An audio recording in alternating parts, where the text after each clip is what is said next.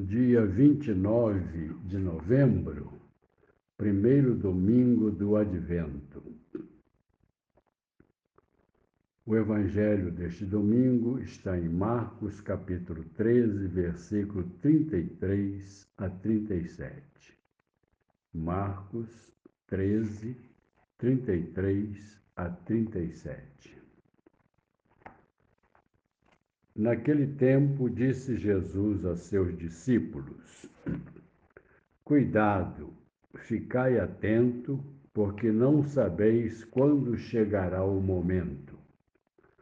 É como um homem que, ao partir para o estrangeiro, deixou sua casa sob a responsabilidade de seus empregados, distribuindo a cada um sua tarefa e mandou o porteiro ficar vigiando. Vigiai, portanto, porque não sabeis quando o dono da casa vem. À tarde, à meia-noite, de madrugada ou ao amanhecer. Para que não aconteça que, vindo de repente, ele vos encontre dormindo. O que vos digo, digo a todos: vigiai.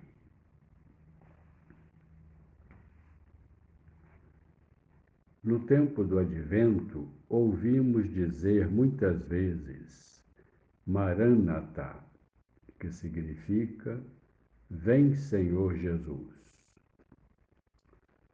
Nosso coração anseia por sua chegada, porque desde sempre o desejamos como no Salmo 62, que diz: Como a corça suspira pela fonte de água, assim minha alma suspira por vós, ó meu Deus.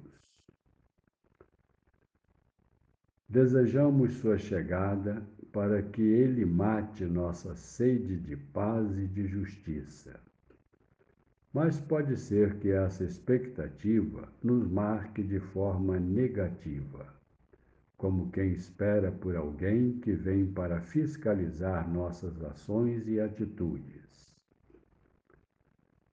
Ainda que a vinda do Senhor não descarte, não descarte sua vinda para julgar a terra, não podemos esquecer o que dizia um padre cheio de sabedoria. Aquele que vai me julgar morreu por mim. Ao que outro respondeu: E ele é filho de minha mãe. Nessa perspectiva, não há o que temer com a chegada do Senhor. Apenas cumprir com gosto aquilo que Ele mesmo nos responsabilizou: cuidar uns dos outros. A advertência de ficar atento e vigiar é dada aos que têm alguma responsabilidade sobre os outros. E todos nós nos encaixamos nesta função porque não há vida humana sem convivência, e toda convivência qualificada pela fé é também marcada pelo amor-serviço. Portanto, nos fazemos responsáveis uns pelos outros. O porteiro, colocado como exemplo, tem uma missão precisa: controlar o acesso à casa, cuidar para que a porta esteja aberta à chegada do amo ou para que fique fechada para possíveis ameaças. As tarefas foram repartidas mas apenas a tarefa do porteiro está definida. Quanto aos demais empregados da casa, embora não se estabeleça o que compete a cada um, espera-se que a chegada do Senhor estejam ocupados nas suas tarefas e não sejam surpreendidos a fazer nada. A parousia, isto é, a chegada do Senhor, era guardada pela primeira comunidade cristã como iminente. O Senhor ressuscitado criou sua igreja e a enviou a todos os povos. Uma vez que a boa nova tinha sido anunciada, o que restava era a chegada do Senhor do universo para levar consigo os que eram seus e despedir de mãos vazias os que não lhe pertenciam para o fogo eterno. Mas acontece que o Senhor não veio no tempo da primeira geração dos cristãos as lideranças da primeira hora, testemunhas oculares, aos poucos foram desaparecendo. Demorando o Senhor, como entender ou protelar a expectativa de seu retorno? Aos poucos, a Igreja foi se dando conta de que, quando isso acontecerá, não tinha tanta importância quanto o viver cada dia cumprindo bem a sua missão. Mais importante que saber exatamente o momento da volta do Senhor é cumprir com Sua Santíssima Vontade nos mínimos detalhes e possibilidades. Assim, a comunidade de Marcos nos deixou esta narrativa que nos aponta para a relativização de quando o Senhor virá para nos alertar para uma atitude constante de atenção e cuidado com nossa missão, como o porteiro está sempre atento à chegada do seu Senhor. Deste modo, os seguidores de Cristo não podem ser desleixados com o tempo presente ficando excessivamente preocupados com o fim do mundo ou coisa que lhe equivalha.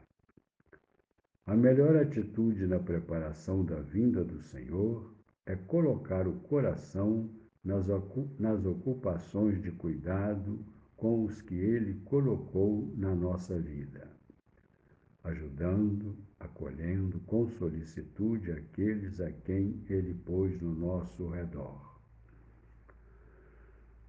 Desse modo, não saber o dia nem a hora nos liberta da ansiedade e da angústia de imaginar um tempo que se esgota.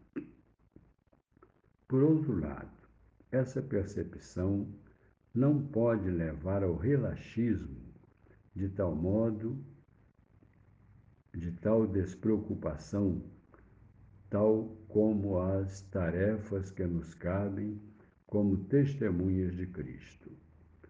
Não podemos relaxar a ponto de dizer a nós mesmos: relaxa, come, dorme e não preocupe, pois não nos interessa o que vem pelo futuro. A vigilância é um estado de lucidez e clareza diante da realidade que nos capacita a manter a atenção ante os acontecimentos, na disposição de trabalhar com o Senhor para que este mundo seja melhor a nossa passagem. O Senhor nos quer aliviar das angústias quanto ao futuro, mas também nos quer responsáveis com o tempo presente, no que Ele tem de possibilidade de criar melhores condições de vida digna para todos os seres. Assim, não seremos castigados à sua chegada, porque ele nos encontrará no serviço à caridade, que é o nosso lugar neste mundo. Com os olhos da imaginação, ver Jesus, Pedro, Tiago, João e André sentados no Monte das Oliveiras, observando de longe o templo de Jerusalém construído de pedras, sua cúpula reluzente de ouro. Ver as pessoas que se aglomeram entrando no edifício e saindo dele. Perceber a mansidão e a crítica no olhar e no tom de voz de Jesus, instruindo seus discípulos. ouvir as palavras.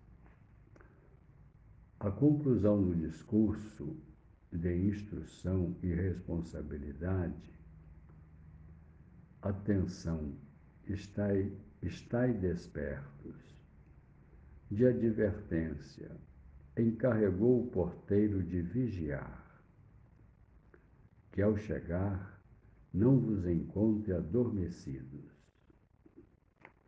Refletir para tirar proveito. A tranquilidade de Jesus ao falar do futuro tranquiliza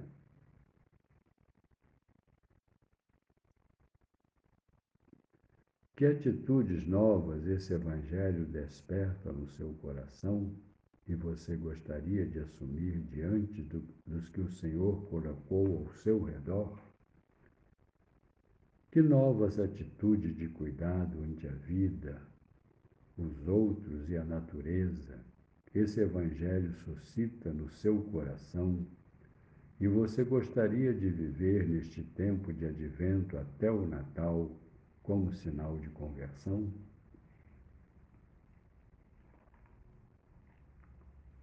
Após a oração, avalie como foi o tempo de oração.